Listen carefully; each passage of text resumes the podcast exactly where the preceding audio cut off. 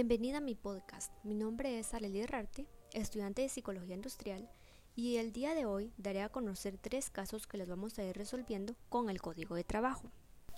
El primer caso trata sobre la empresa Tejidos de Guatemala SA, en donde los trabajadores no laboraron por dos meses debido a la pandemia durante el mes de marzo del 2020, por no reunir las condiciones de distanciamiento decretadas por el gobierno central por lo que la empresa tramitó y le fue autorizado el pago de sus trabajadores por esos dos meses por parte del gobierno central.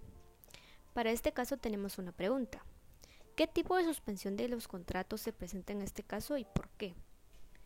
Para esta pregunta nos vamos al artículo 65 del Código de Trabajo y ahí encontraremos los cuatro tipos de suspensión de contrato de trabajo. La respuesta para esta interrogante es individual parcial. ¿Por qué individual parcial? Porque efectúa cada una de las relaciones de trabajo y una dejó de cumplir con sus obligaciones fundamentales. En este caso fueron los trabajadores. En el siguiente caso, dice, un patrono le consulta si es legal que un colaborador que contrató interinamente por enfermedad de otro lo esté demandando por despido injustificado, pues aduce que al regresar el trabajador que encontraba suspendido, el patrono lo despidió injustificadamente. Para esto vamos a resolver tres preguntas. La, primera pregunta dice, ¿qué objeto tiene el contrato temporal que se da con motivo del interinato? Para esta interrogante vamos a ir al artículo 67 en el último párrafo, donde dice que el patrono, durante la suspensión de contrato del trabajo, puede colocar interinamente a otro trabajador y despedir a este sin responsabilidad de su parte cuando regresa el titular del puesto. En la siguiente pregunta dice, ¿qué tipo de contrato individual de trabajo es celebrado con ese trabajador interino? Nos vamos al artículo 25 del Código de Trabajo y encontramos que el tipo de suspensión es por tiempo indefinido, ya que no se especifica ninguna fecha de terminación. La última pregunta de este caso es, ¿qué responsabilidad deriva para el empleador la terminación del contrato de interinato?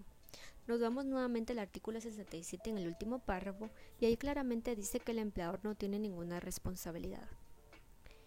En el último caso dice, Pedro López recuperó su libertad hace ocho días y hoy se ha presentado a reanudar su trabajo. No obstante, el patrono le manifiesta que como no se presentó en tiempo, ya dio por terminado su contrato de trabajo.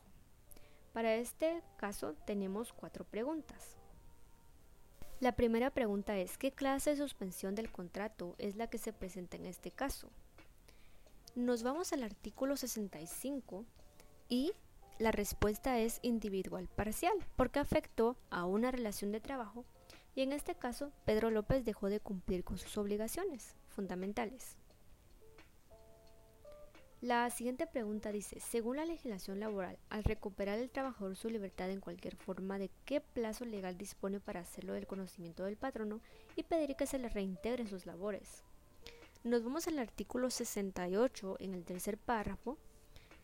Dice de que es dentro de los cinco días siguientes, es decir, de que Pedro López debió avisar dentro de los cinco días siguientes su, que iba a regresar al trabajo.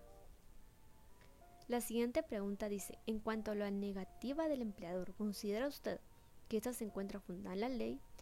Claramente sí, está en la ley y está también en el artículo 68, en donde el trabajador debió reanudar su trabajo dentro de los dos días siguientes. La última pregunta de este caso es, ¿cómo queda la situación jurídica del trabajador en el caso de que el empleador mantenga su decisión relacionada con el despido y la licitud del despido en todo caso.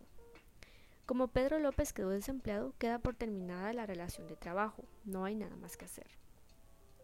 Gracias por escuchar mi podcast y que tengan un feliz día.